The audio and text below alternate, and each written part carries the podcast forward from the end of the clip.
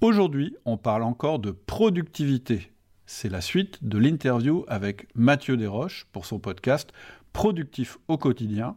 J'ai pensé que ça t'intéresserait d'avoir euh, cette interview parce qu'on est vraiment allé dans tous les domaines de la productivité. Et si tu es manager ou chef d'entreprise, je pense que tu pourras trouver dans, dans cet épisode des pépites qui vont beaucoup t'aider. C'est le deuxième épisode, donc il vaut mieux écouter le premier avant d'écouter celui-ci. Et si tu veux aller plus loin avec moi, eh bien tu auras tous les liens en descriptif de cet épisode. Je te souhaite une excellente écoute. Alors, je suis de nouveau avec Cédric Wattin pour euh, notre deuxième partie de notre entrevue qui parle du management, comment être efficace, productif lorsqu'on est un dirigeant, euh, chef d'entreprise ou euh, gestionnaire au sein d'une équipe. Et euh, bon, on a couvert énormément de sujets dans la première partie. Cédric nous a parlé de l'importance des réunions un à un, nous a parlé aussi de son, de son expérience à lui qui présentement gère cinq entreprises, a plus de 25 ans d'expérience aussi en tant que dirigeant d'une entreprise. J'ai encore plusieurs questions que je voulais poser euh, à Cédric. Et euh, donc, on va y aller sans plus tarder avec nos questions.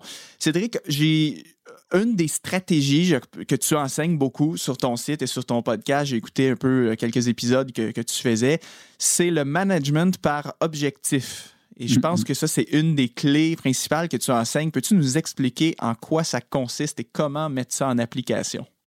Oui, en fait, dans un système de management, il y a, il y a deux parties. Il y a le système de management lui-même. Alors, c'est quoi le système de management lui-même? C'est comment tu gères les personnes dans ton équipe. C'est-à-dire quel rituel tu mets en place, à quelle fréquence tu les rencontres, qu'est-ce que tu leur dis, comment tu les fais évoluer à l'intérieur de l'équipe. Ça, j'appelle ça le système de management. Et c'est par ça qu'il faut commencer. C'est-à-dire que le principe, c'est de dire, si tu n'as pas instauré un système de management, tu peux créer tous les objectifs du monde possible. Ça va pas fonctionner parce que, comme je le disais la dernière fois, à un moment, il faut que les roues touchent la route.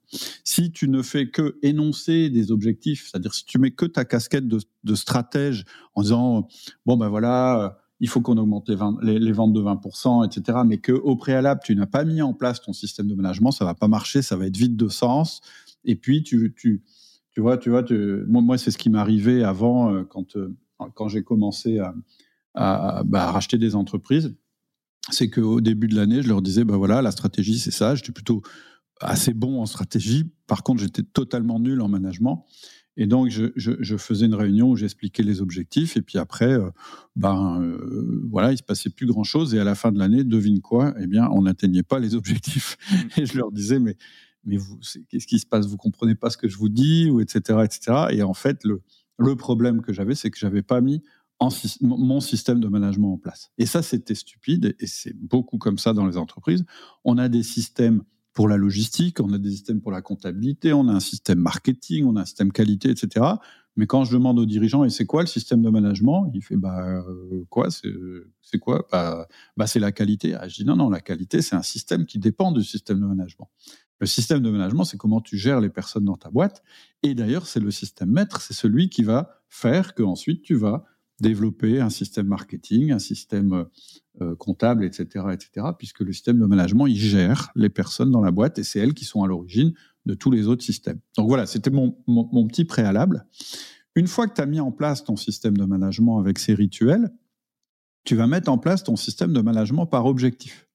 Et là, tu, un système de management par objectif, en fait, il vient simplement se greffer sur, ton, sur tes rituels euh, hebdomadaire que tu as avec tes collaborateurs. Et donc, tu vas rentrer dans une logique euh, qui est en trois, moi j'appelle en trois temps, qui est à 90 jours, à 30 jours et hebdomadaire. C'est-à-dire que, je te résume le truc, euh, la stratégie, ça se revoit tous les 90 jours. La tactique, ça se revoit tous les 30 jours. Et le terrain, on en parle toutes les semaines en réunion d'équipe. Et donc, tu vas avancer avec cette structure. Alors, pourquoi il y a une structure comme ça en 90 jours, 30 jours hebdomadaires? Parce que la stratégie, on ne peut pas la revoir toutes les 5 minutes. Et surtout, on ne la revoit pas à chaque fois qu'il y a un obstacle. Ce serait la solution de facilité. Et surtout, ce serait ton équipe, ce serait une vraie girouette. C'est-à-dire que, ben, ah ben on n'arrive pas à vendre, ben c'est pas grave, on, abandonne ce truc-là et on en prend un autre, etc. Non, le fait que les objectifs soient, déterminés pour 90 jours, ça va permettre ce qu'on appelle la persistance, c'est-à-dire de dire non, non, mais je ne m'arrête pas au premier obstacle, euh, je, trouve une solution en fonction de l'obstacle que je vais rencontrer. C'est la partie tactique. Et donc, à 90 jours, tu détermines tes objectifs, et à 30 jours, tu détermines ton plan d'action, et hebdomadairement, tu vas regarder où tu en es dans ton plan d'action. Si au bout de 30 jours, tu te rends compte que ton plan d'action ne fonctionne pas, tu vas pas revoir ta stratégie, tu vas revoir ton plan d'action qui sera orienté vers les mêmes objectifs. Et tu pourras le faire deux fois. Si vraiment ton plan d'action ne fonctionne pas plusieurs fois de suite, c'est que tes objectifs, éventuellement, ta stratégie n'était pas bonne. Et donc, à ce moment-là, tu vas revoir ta stratégie. Alors souvent, quand je dis ça, les gens me disent, ouais, mais c'est super complexe ça doit prendre beaucoup de temps. Je comprends pas. Tu disais que le management, ça prenait 10% euh, du temps. Ben non, ça prend toujours 10% du temps parce que le management, par objectif, il vient se greffer sur les rituels de management que tu as mis en place depuis le début. Il prend pas plus de temps. C'est juste que comme la maturité de ton équipe a évolué, alors tu peux la faire participer au terrain, à la tactique et à la stratégie. C'est-à-dire que tu fais pas la même chose dans tes créneaux de temps, mais tes créneaux de temps avec ton équipe sont toujours de la même dimension. Et donc finalement, tes créneaux de temps avec tes collaborateurs, c'est quoi? C'est des rituels individuels dont on a parlé la dernière fois, le 1 à 1, et puis un rituel collectif qui s'appelle la réunion d'équipe et qui se passe une fois par semaine. Et si jamais tu n'as pas de temps pour faire ta réunion, ça peut arriver. La dernière chose qu'il faut supprimer si vraiment tu, manques de temps, c'est les 1 1. C'est-à-dire que même quand c'est le chaos, ce qui arrive souvent en entreprise, hein, faut pas se leurrer, tu gardes tes 1 1 parce que c'est ça qui tient la baraque, tu vois. Ouais. Donc, tu vois, c'est vraiment important de comprendre ça, de se dire le management par objectif, c'est bien, mais ça peut pas être mis en place avant que tu aies développé ton système de management basé sur la confiance, basé sur le feedback, basé sur l'autonomie, basé sur le coaching, etc., etc. Mm-hmm. Je comprends tu as laissé sous-entendre, je suis sûr que j'ai bien interprété, dans la partie 1 de notre entrevue, tu ben, as vraiment expliqué en détail la stratégie des réunions un à un, donc rencontre avec un seul collaborateur. Euh, est-ce que aussi tu intègres des réunions d'équipe là où tout le monde est là euh, pour poursuivre avec l'exemple qu'on mentionnait dans la partie 1? Disons que moi, je suis chef d'une entreprise de 20 personnes. Euh, je vais avoir des rendez-vous un à un, peut-être avec 4-5 dirigeants, chefs de, en tout cas de départements ou de petites équipes. Mais est-ce que parfois, il faut qu'on se voit euh, les 20 personnes ensemble? Et toujours dans cette optique aussi de management par objectif, est-ce que justement on, discute de tout ça avec tout le groupe lors d'une réunion ou c'est toi tu te concentres vraiment sur des rencontres avec tes collaborateurs directs? Moi, ce que je conseille, après, après ça dépend. Euh, ça dépend le niveau euh, du manager dont on parle. Mais effectivement, moi, ce que je conseille sur un manager d'équipe, c'est qu'il ait deux rendez-vous principaux qui sont les 1 1 avec chacun de ses collaborateurs et sa réunion d'équipe, qui est une réunion assez courte, hein, qui dure euh, entre une demi-heure et une heure, euh, l'idéal étant une demi-heure, 45 minutes acceptable et une heure vraiment un maxi. Si tu veux, on pourra discuter de la manière de mener une réunion de manière efficace. Donc ça, je dirais, c'est vraiment le niveau responsable d'équipe, manager d'une équipe euh, de, de 8 personnes. Après, quand tu as une structure qui est vraiment euh, plus large, avec, tu vois, comme par exemple chez moi, où j'ai, je, suis le dirigeant de mes entreprises et l'actionnaire, mais après j'ai des directeurs dans chacune de mes entreprises, il va y avoir effectivement des événements un peu plus collectifs où il y aura tout le monde, mais là on est sur une autre forme de management.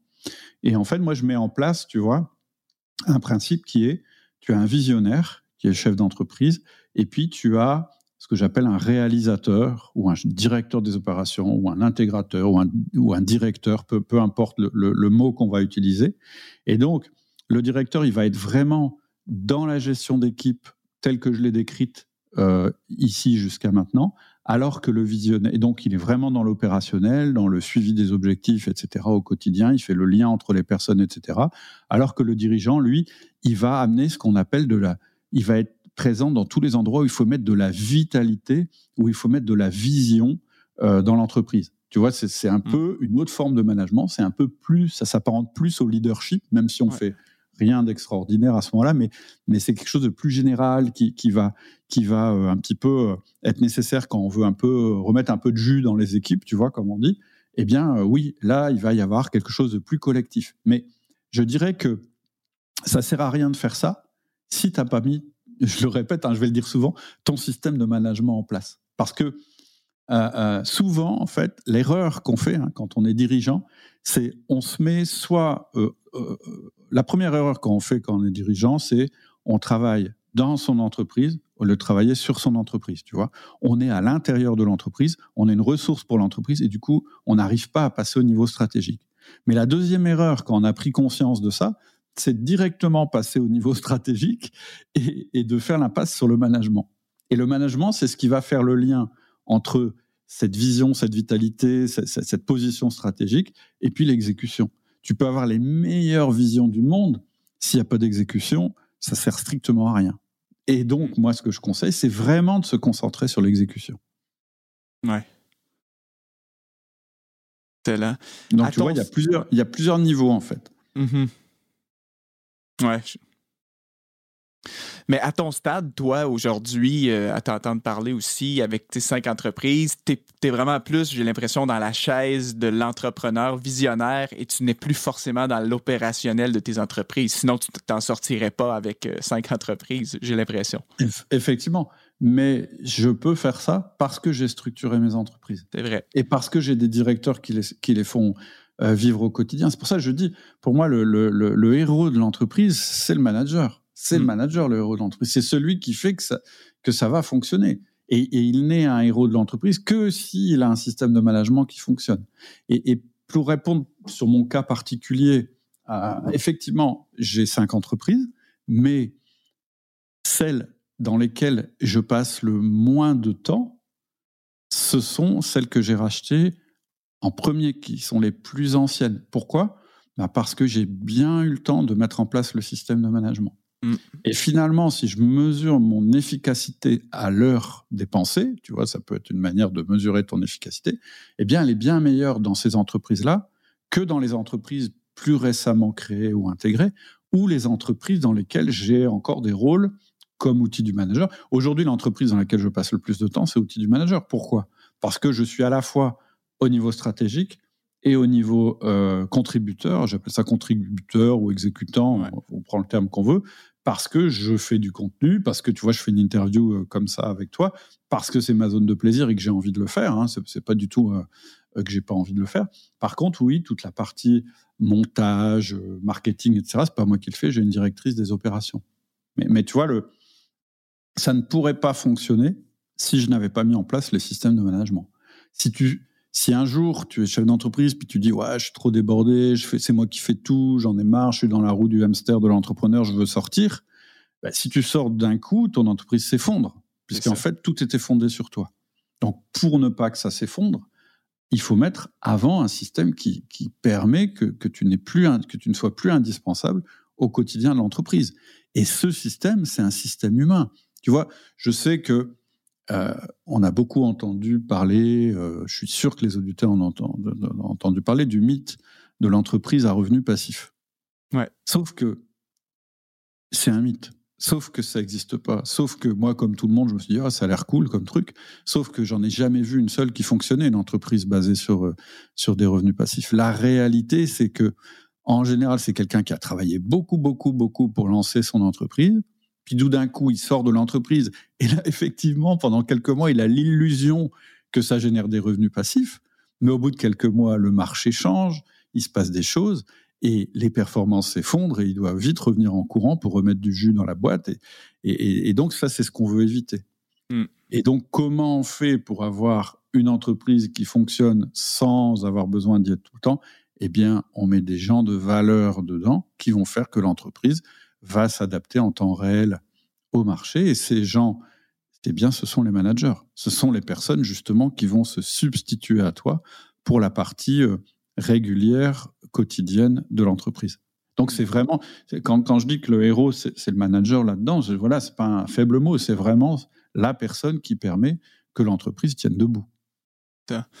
Comment tu fais, toi, pour euh, identifier quelqu'un qui a le potentiel de devenir un manager dans une de tes entreprises ou un directeur d'opération, peu importe le titre que tu donnes, Comment tu fais pour identifier cette personne-là et, est-ce qu'en général, tu te bases vraiment sur des gens qui ont déjà quand même une vaste expérience de terrain ou tu serais tu du genre aussi des fois à trouver un, jeune qui débute sa carrière, bien zélé, plein d'énergie, avec un grand potentiel?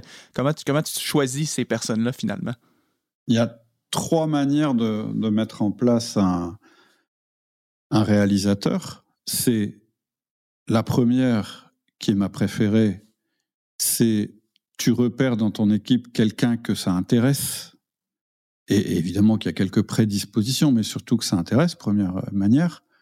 La deuxième manière, c'est tu en recrutes un qui a déjà occupé ce poste dans une autre entreprise, parce que c'est l'historique de la personne, c'est le meilleur prédicteur de ses performances futures. Et évidemment, tu fais attention à plein de choses quand tu recrutes. Est-ce que c'est les mêmes valeurs, c'est la même culture d'entreprise? Est-ce que tu vois toutes ces choses-là? Évidemment, un hein, recrutement, c'est complexe. Et la troisième méthode, c'est ben, tu prends quelqu'un qui pourrait avoir le potentiel et tu le formes.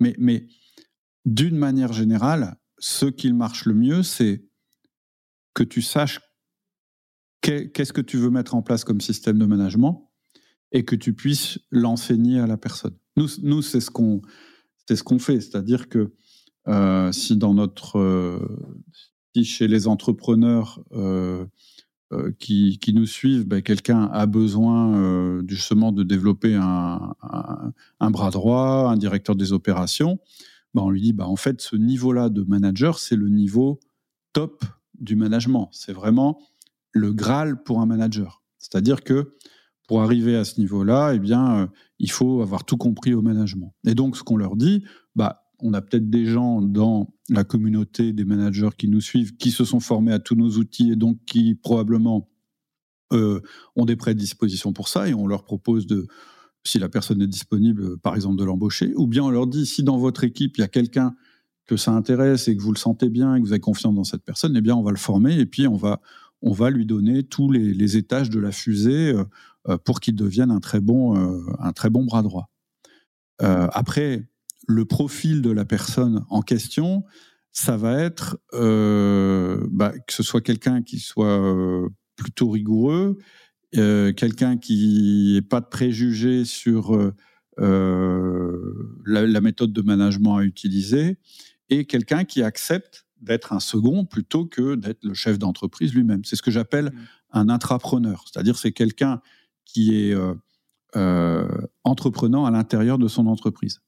Maintenant, une fois que j'ai dit tout ça, si les gens qui nous écoutent chez eux euh, sont, des, sont des managers mais qui sont pas satisfaits de la manière dont ça se passe, devenir intrapreneur, c'est un moyen de donner euh, du sel et, de donner de la passion dans notre métier. Parce que c'est vraiment, une fois que tu as la méthode, c'est vraiment intéressant.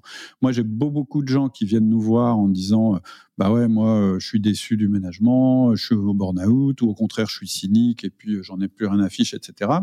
Et au fur et à mesure qu'ils mettent en place les outils et que ça commence à bien se passer, mais ils se repassionnent pour la fonction de manager. C'est vraiment une fonction passionnante. Hmm.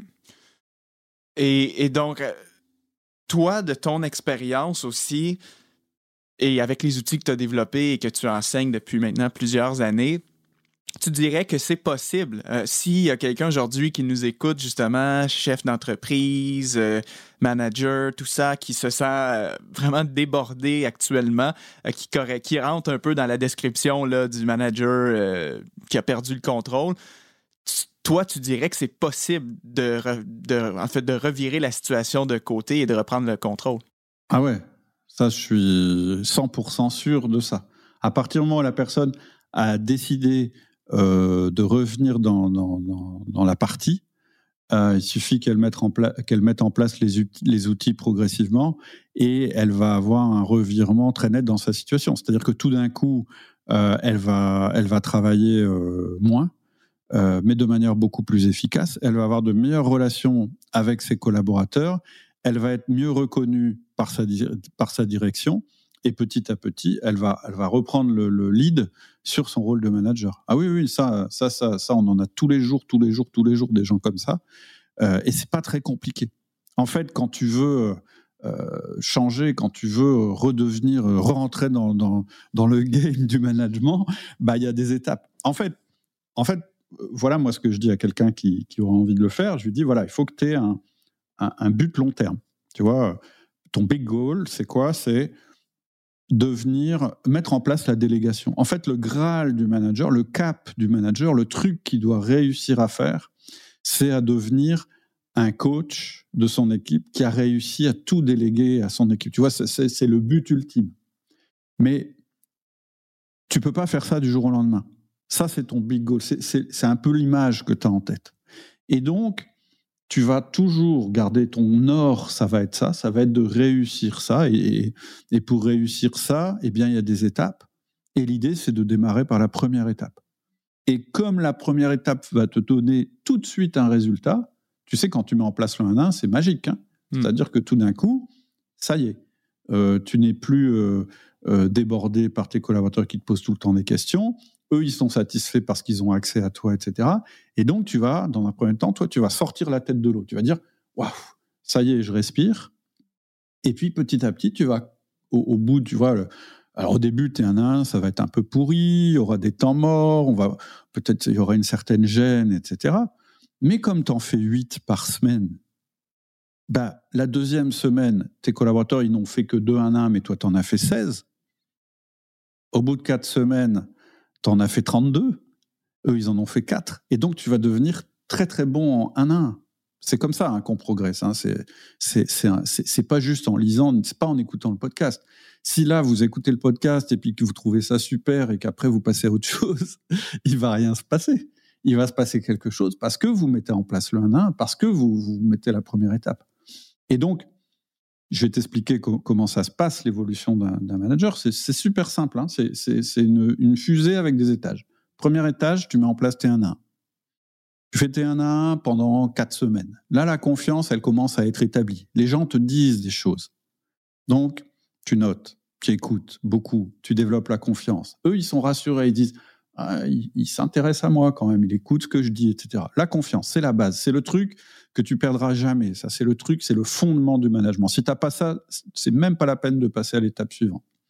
Étape suivante, tu vas commencer à parler des missions des collaborateurs.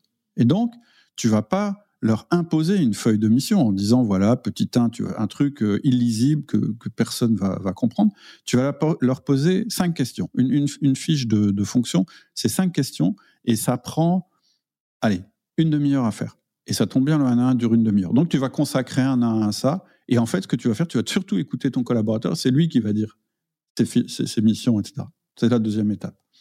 Troisième étape, tu vas commencer à développer l'autonomie. Donc là, là, il y a des techniques un peu plus compliquées, mais une des techniques super simples de l'autonomie, que tu ne mets pas en œuvre au début parce que sinon ça va pas marcher, tu la mets en œuvre uniquement quand la confiance est établie, c'est le ping-pong. C'est-à-dire le mec te dit ah bah euh, tu vois je suis embêté j'ai ce problème là euh, euh, je sais pas trop comment faire et là tu résistes à ton besoin de reconnaissance qui te pousserait à dire ah bon c'est quoi ton problème? Je vais te le résoudre tu fais ping-pong. C'est-à-dire tu dis ah ouais c'est embêtant ton problème. Comment tu vas faire?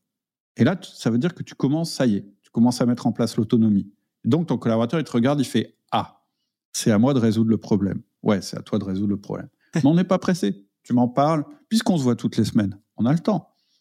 La semaine suivante, il vient avec, une solution. Puis tu, veux, tu vas bâtir ton auto, tu vas bâtir l'autonomie de ton collaborateur. On a des niveaux, hein. on note les gens, on dit bah voilà, le niveau 0, c'est le gars il t'amène plein de problèmes, et le niveau 5, c'est euh, il, il, vient même plus te parler des problèmes, il vient juste te dire comment il les a résolus, ce qui est le graal du manager. Donc une fois que tu as mis en place l'autonomie, tu mets en place la délégation, c'est-à-dire tu vas commencer à lui confier des tâches que tu faisais toi avant. Et une fois que tu as réussi à faire quelques délégations, là, tu vas passer au stade coaching et donc tu vas travailler sur le développement de ton collaborateur. Et jamais tu vas te positionner en tant que formateur, parce que tu n'es pas un formateur, tu es un manager. Par contre, tu vas travailler, tu vas l'aider à trouver comment se former. Donc ça va toujours pas te prendre plus de temps. Ça va toujours te prendre cette demi-heure dont on parlait euh, depuis le début. C'est comme ça, en fait, que tu, que tu deviens un bon manager. Là, quand tu es là où, on vient d'arriver, là, ça y est, là, tu es un vrai manager. Tu maîtrises ton équipe. Ton équipe te fait confiance. Elle est productive. Tu travailles des heures raisonnables, etc. etc. Tu as mis quelques mois à mettre ça en place. Et là, tu vas pouvoir passer au niveau du dessus qui est, on en a parlé un petit peu tout à l'heure, management par objectif. Et là, tu vas commencer à faire la stratégie, etc.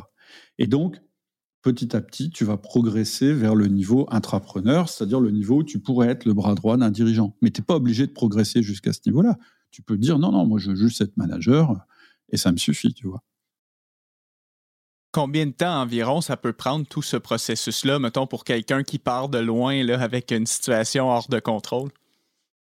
Un manager, euh, pour, bah, tu vois, la, formation dont on parlait l'autre fois, qui est la formation de manager essentiel, en deux mois, tu peux vraiment retourner la situation. Il y a des gens qui vont plus vite. Hein. Moi, j'ai vu des trucs en un mois. Et puis, quelquefois, c'est un peu plus long. Après, tu choisis ton rythme. Ce qu'il y a, c'est que, tu vois, moi, alors je ne sais pas quelle est ta philosophie à ce niveau-là, mais moi, euh, moi, je joue le long game. C'est-à-dire, je dis, j'ai un objectif long terme, mais je ne mets pas forcément une date. Je mets des dates sur les étapes, c'est tout. Et, là où il faut vraiment résister, ça c'est vraiment un conseil en management, c'est si tu n'as pas bien validé la première étape, ne passe pas à la deuxième parce que tu es pressé. Mm. Tu vois, tu as un système de barrière et de passage. Tu passes, la barrière se ferme derrière toi. Tu ne reviendras pas en arrière. Donc, vaut mieux bien consolider. En, matière humaine, si tu veux, on peut pas. Tu vas pas retourner une équipe en trois jours. Hein. Ça, ça c'est que dans les films. Hein. Mm-hmm. Donc, euh, en vrai, ce que tu peux faire, c'est progresser tous les jours. Et c'est beaucoup plus gratifiant, c'est beaucoup plus adapté aux humains. Et, c'est comme ça qu'on fait en management. Hein. C'est comme les plaques tectoniques, tu sais, ça bouge lentement, mais par contre, ça déplace des montagnes. Hmm. Mais donc, ouais, pour te donner une idée, c'est jouable en un mois. Euh, ouais, je dirais que la moyenne, c'est un mois et demi pour, pour atteindre le niveau, euh, le niveau bon manager, tu vois. L'autre question que je voulais te poser, on a, on a presque fini. L'autre question que je voulais te poser, c'est ce que tu as mentionné là, tous ces outils qu'on peut mettre en place pour reprendre le contrôle en tant que manager. Est-ce que c'est possible et applicable, disons, pour un gestionnaire de niveau intermédiaire, c'est-à-dire que si tu n'es pas le chef ultime de l'entreprise, euh, parce que j'ai beaucoup, moi, d'auditeurs du podcast qui sont, par exemple, des directeurs de département dans une grande, grande entreprise. Mais évidemment, ils ne sont pas les, chefs d'entreprise au même titre que toi, tu es le chef des cinq entreprises que tu possèdes. Est-ce mmh. que ce genre de démarche, d'initiative que tu as enseigné et mentionné peut être prise par un gestionnaire de niveau intermédiaire, donc qui a des supérieurs? Et Que, faire dans le sens si toi, tu as des bonnes intentions en tant que gestionnaire de niveau intermédiaire, mais que disons que la culture de l'entreprise euh, est, disons, peut-être contre-productive, on a des mauvaises pratiques, tout le temps dans l'urgence, des réunions, mauvaises délégations. Euh. C'est une super question. C'est une super question. Parce que, euh, alors, alors je, vais, je, vais, je vais te faire la réponse rapide. Oui, j'en suis sûr à 100% parce que c'est ce que je fais à longueur de temps. Euh, chez Outils du Manager. Donc oui, même si tu as un, boss qui est un abruti fini, euh, euh, oui, si tu es dans une entreprise qui met la pression, qui est abusive, oui, oui, oui, tu peux améliorer ton management. Et justement, la clé, c'est de sortir de ce que tu, du problème que tu viens de poser. Parce qu'en général, tu sais, moi, je suis passionné par le management, les gens le savent, et donc, quand je rencontre quelqu'un, il, me dit Ah, tu es spécialiste du management. Et la première chose qu'il me dit, la plupart, 80% hein, des gens, ils me disent Oh, bah mon chef, il aurait besoin de t'entendre. et tu vois, et moi je dis, oui, sauf que ton chef, il va jamais m'entendre. Donc si tu veux que ta vie change, euh, évacue de ton esprit que tu vas changer ton chef. Tu ne changeras pas ton chef. Tu peux changer la relation que tu as avec lui, mais ton chef, c'est illusoire de vouloir le faire changer. Et donc, ta donnée de base, ta contrainte de base, c'est tu vas travailler avec ce chef-là, mais tu vas utiliser la relation que vous avez pour t'améliorer toi. Et tu vas devenir un bon manager malgré ton chef, malgré ta boîte qui n'a pas la bonne culture. Et pourquoi tu vas faire ça? Parce que ça te donnera une meilleure vie et que peut-être que par capillarité, ça va convaincre le reste de l'entreprise, ou peut-être pas. Mais dans tous les cas, toi, tu auras progressé, tu pourras changer de job si tu as envie, tu pourras monter, dans ta boîte, etc. etc. Et, et, et crois-moi, à partir du moment où tu fais ce switch mental, où tu fais non, mais moi, ce qui compte, c'est que moi, je m'améliore, que moi, je retrouve la passion du management, etc. Eh bien, souvent, souvent, ta situation personnelle à l'intérieur de l'entreprise change et du coup, tu commences à monter, les échelons. Et quand ça, ça se produit pas, tu es d'autant plus fort pour pouvoir changer d'entreprise et, faire ta carrière ailleurs, tu vois. Ouais, c'est vrai, bien dit. Moi, moi, j'ai fait une formation qui s'appelle Manage ton manager. Ah. Mais, mais, le secret de la formation Manage ton manager, et je le dis dès le début de la formation, c'est bon, maintenant on va se mettre d'accord. Tu vas jamais manager ton manager en réalité. Tu vas faire évoluer la relation que vous avez l'un et l'autre. Donc j'apprends à, au manager à cartographier son chef pour comprendre comment il fonctionne. On utilise le disque, hein, c'est un, un, système de d'analyse des personnalités. Et en fonction de la personnalité de ton chef, eh bien, tu vas te positionner d'une manière qui va moins t'emmerder et où vous allez être plus performants ensemble. Tu, tu, où, où, les deux vont gagner, en fait, finalement. Tu vas être plus malin que la relation que vous avez nouée jusqu'à maintenant, qui est pas très productive. Et en fait, ça va t'aider, toi, en tant que manager. Mais voilà. Au-delà de ça, hein, c'est pas obligatoire de passer par là. Si tu deviens un meilleur manager, si tu utilises les bons outils, en fait, toi, tu vas, même à l'intérieur d'une entreprise qui n'est pas forcément idéale, moi je pense qu'il n'y a pas d'entreprise idéale. Évidemment, moi le rêve, pour, pourquoi je fais ça? Pourquoi je fais ce job? Moi je fais ce job parce que ma croyance fondamentale, c'est qu'on changera les entreprises en changeant les managers. À partir mmh. du moment où un mec qui commence à devenir... Alors, c'est qu'est-ce que recherche une entreprise? Une entreprise, elle recherche ce que j'appelle les deux R du management. Elle cherche que deux choses. Si tu es manager et que tout d'un coup, tu sais plus ce que tu dois faire, tu réfléchis aux deux R du management. C'est quoi les deux R du management? C'est une question que j'ai posée à des chefs d'entreprise. J'ai fait une enquête aussi auprès des chefs d'entreprise. Je dis, c'est comment vous repérez les meilleurs managers dans votre équipe? Et ils me répondent, je te la fais courte, résultat, première. Et là, je leur dis, ouais, mais à n'importe quel prix, même en détruisant les personnes, même en créant euh, des conflits. Ah non, il y a un deuxième R, c'est le rétention.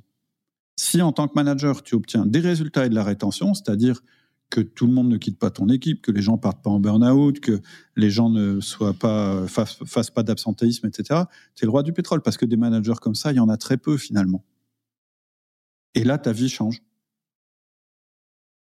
Donc oui, oui, mille fois oui, euh, c'est euh, c'est faisable par, n'importe quel niveau euh, hiérarchique. Là, là on, avait fait quelques podcasts là-dessus. J'avais bien aimé la, le podcast que j'avais fait. Il y en a un qui me revient là, c'est euh, c'est avec un, un, gars qui était chef de rayon et, et régulièrement il m'envoie sa progression. Euh, euh, bah, il était au début, il mettait en rayon, puis après il est devenu chef de secteur, et puis ensuite maintenant il a changé d'entreprise et puis il va diriger un magasin. Voilà. Hmm. Donc, se concentrer euh, sur, sur, ce qu'on contrôle en réalité. Si tu es dans une, bah boîte que tu n'as pas tout, c'est pas toi le chef euh, absolu, ben, au moins de te concentrer à t'améliorer toi, ton équipe, ta relation avec ton, ton supérieur et les gens qui sont sous ton, ton autorité. Clair. Donc, on, ne se trompe pas d'y aller de cette façon-là. Non, en fait, tu utilises les marges de liberté de manœuvre que ton entreprise te laisse. Au lieu de rêver à ce que tout soit parfait, tu dis bah ouais, mais déjà euh, développer la conscience avec mes collaborateurs, il y a personne qui va t'en empêcher. Hein. Mm. Développer la délégation non plus. Euh, tu vois tout, ce dont j'ai parlé. alors vraiment, si, tu tombes, si tu es vraiment dans une entreprise où on t'empêche de faire ces choses-là, bon là pour le coup, il faut se poser des questions. Il faut peut-être changer d'entreprise quand même. C'est clair. Bon, écoute, dernière question plus personnelle avant de te laisser. Est-ce que tu peux rapidement juste nous donner un petit aperçu de ta semaine, toi en tant que chef de cinq entreprises? Euh, ça ressemble à quoi ton emploi du temps dans les grandes lignes? Alors, je vais aller voir mon emploi du temps. En résumé, euh, tu vois, une, semaine, ça a sept jours. Euh, le lundi et le mardi, je suis en congé.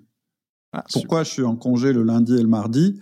Parce que comme on a repris un restaurant, ma compagne travaille désormais les week-ends. Donc aujourd'hui, mes, mes, temps off, c'est le lundi et le mardi. Le lundi et le mardi, je ne travaille pas. Le mercredi, je fais mon management de mon entreprise, euh, outil du manager. Là, je, fais mes 1 à 1 avec ma directrice des opérations, je fais la réunion marketing, etc. etc. Le jeudi, euh, c'est un jour euh, opportunité, c'est-à-dire que je, je, ne programme rien à l'avance. Le, le, jeudi, il n'est pas ritualisé. C'est là que je vais mettre tous mes impondérables, ou c'est là que je vais déplacer mes blocs temps si jamais euh, j'ai une opportunité qui se présente. Par exemple, je, vais, dire n'importe quoi, on est, on quel jour? On est vendredi, par exemple, aujourd'hui. Et j'ai vu, il y a eu un événement professionnel. Je voulais absolument y aller hier, alors qu'on était jeudi. Et du coup, ce matin, donc ce, matin du vendredi, normalement, je fais mes 1 à 1 dans mes autres entreprises. J'ai pas pu, bah, je les ai fait le, jeudi d'avant. Tu vois, mon jeudi, c'est mon jour joker. On va l'appeler comme ça. Et le vendredi, je fais la direction de toutes mes autres entreprises. Et le samedi et le dimanche, puisque désormais ce sont des jours travaillés pour moi, je vais faire euh, tout ce qui est contenu d'outils du manager, c'est ma partie contribution, et tout ce qui est stratégie de mes entreprises. Et en fait, mon, agenda, il est construit comme ça. Il est des créneaux qui sont réservés à mon job de stratège, des créneaux qui sont réservés à mon job de manager, c'est-à-dire un manager, il fait quoi? Bah, Il rencontre ses collaborateurs. Et des créneaux qui sont réservés à mon job de contributeur, où là, je fais vraiment de la production euh, classique. Et, j'ai une règle aussi, c'est que mon agenda doit jamais être saturé à plus de 50%. C'est mon taux à moi hein, en, termes de récurrence. Dès que c'est plus de 50 qui est figé, moi, je me sens pas bien. Il y a d'autres personnes, ça va être 70%, d'autres c'est 30, peu importe. J'ai cette règle-là. Moi, je sais que tout d'un coup, je me sens mal c'est quand euh, mon agenda il est occupé à plus de 50%, j'ai plus de marge de manœuvre, je peux plus me, me réorganiser, j'arrive plus à faire mon sport, euh, tu vois, toutes ces choses-là, je, mmh, mmh. je passe pas assez de temps avec mes enfants, etc. etc. C'est comme ça que j'ai organisé mon temps. Et euh, je pense qu'un chef d'entreprise, c'est vraiment très important qu'il ait ce que j'ai appelé là tout à l'heure ma journée joker, parce que souvent, quand on commence à décider de s'organiser, on tombe un petit peu dans, la potion magique et du coup, on, blinde son agenda en disant Ouais, je vais mettre plein de trucs comme ça, je vais être hyper productif. Et quand on fait ça, en fait, on, tu vois, euh, dans l'organisation du temps, il y a deux dieux. Il y a le dieu Chronos, c'est-à-dire euh, Chronos, ça veut dire euh, vraiment tu gères l'aspect quantitatif de ton temps, mais tu as aussi le dieu Kairos. Kairos, c'est le dieu de l'opportunité.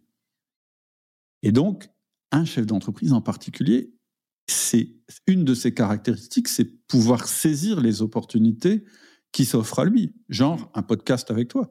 Si à chaque fois que j'ai un truc qui vient de l'extérieur, je me dis ah non, ça peut pas rentrer dans mon agenda parce qu'il est tellement blindé. En fait, je fais plus jamais rentrer un peu de de, chaos dans mon dans l'ordre des choses. Et donc, je vais m'appauvrir. Et donc, finalement, mon agenda, s'il est trop blindé, il est trop fragile. Il va exploser à la, à la moindre au, moindre, euh, tu vois, au moindre imprévu. Donc voilà, en gros, mes journées, mes, mes semaines, c'est ça, tu vois. Oh. Mais c'est en tout cas, wow, c'est beau. Mais lundi et mardi, euh, d'être capable de prendre congé, alors que pourtant tes entreprises euh, sont en opération. Tu sais, donc ça, ça veut dire que tu as justement réussi à, instaurer une culture où est-ce qu'on ne sollicite pas Cédric les lundis, mardis parce qu'il ne travaille pas. Ouais. Bon, après, ça s'est mis progressivement, ça fait partie de la culture d'entreprise. Au début, euh, quand j'ai mis ça en place, je me souviens, j'avais une de mes collaboratrices, elle me disait toujours, mais non, mais vous êtes où Je lui disais, il y a une chose qui est sûre, c'est que je suis pas à l'entreprise. elle voulait savoir où j'étais, ça la rassurait de savoir où j'étais. Et je lui ai dit, mais ça, je, je vous le dis pas. Et non, puis finalement. Par, contre, tu vois, tout ça, ça marcherait pas si j'avais pas mes 1 à 1, si j'avais pas mes réunions régulières, si j'avais pas des managers euh, qui, qui, font tourner le truc. Tout, tout, ça, ce serait impossible, ce serait le chaos. Ouais. La liberté, elle vient de la structure. Hein. La liberté vient de la discipline, de, l'ordre, de la structure. Hmm.